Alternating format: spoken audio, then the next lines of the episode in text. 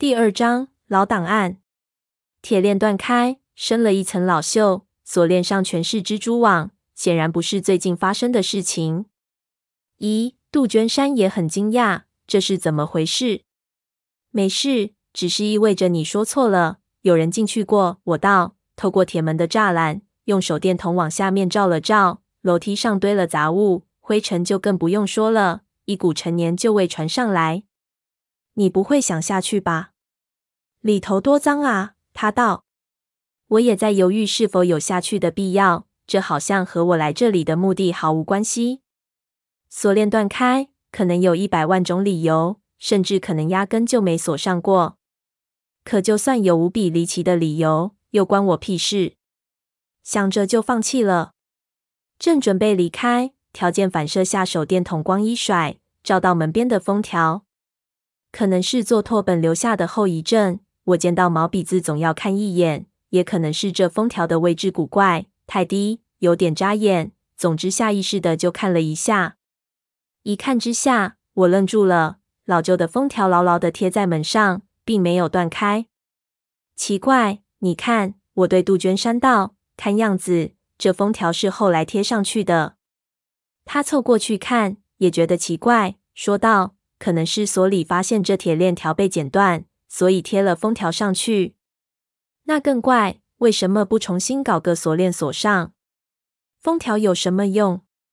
我说着，去照封条上的字，锁链都搞开了的人会害怕封条？这里头又没什么值钱的东西。也许他们觉得里面的东西的价值还比不上一条锁链呢。有道理，我觉得有点好笑。拥有东西，并不意味着拥有这东西的价值。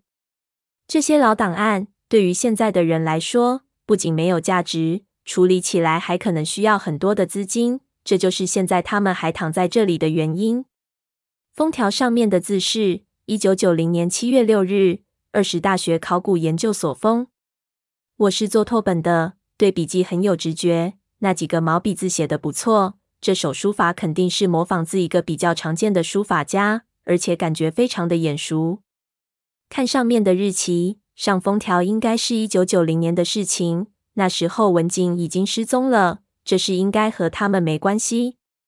我心里欢道的，希望完全破灭，回去从头再来吧。于是招呼杜鹃山开路，他也不想在这里待太久，毕竟不是什么好事。听到我说走，松了口气。从原路回去，一切顺利。文明世界比古墓经历松多了，我是一点也不紧张。就算被人看到又如何？来一百个警卫也没粽子狠啊！回到宾馆，我心里很不自在。这么一来，其实眼前的路窄了很多。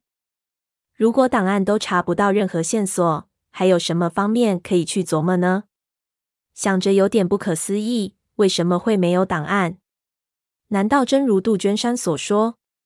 可能性其实不大。只要西沙的事情发生过，档案肯定在那里。那些档案并不是一个袋子就能装完的。真要销毁，可能半排档案架都会搬空。但所有档案塞得很密实，不像被人抽掉过的样子。我意识到，也许自己的先入为主就错了。考古队里有学生。可能并不和大学有关系。这些学生或许是已经工作了的实习生，那么文景所在的就不一定是这个研究所了。想到这个，心里好受多了。重新打开电脑，开始找合并其他研究所的资料，并一一的抄下来，准备明天继续找人问。反正老子有的是时间，不如一个一个的查过来，免得留遗憾。抄完之后。躺在床上过滤了一遍，寻思接下来是怎么一个过程。这些单位有的严，有的松，得从最简单的开始干。看着抄下的讯息，突然感觉不太舒服，好像这本子上的东西哪里有点让我在意。仔细去想，又没头绪。难道是强迫症犯了？笑了一下，忽的浑身一震，那个封条从脑海里闪过：研究所，研究所，研究所。二十大学考古研究所，我操！我猛然醒悟过来，为什么刚才会看那封条上的字那么眼熟？那他娘的，竟是我自己的笔记！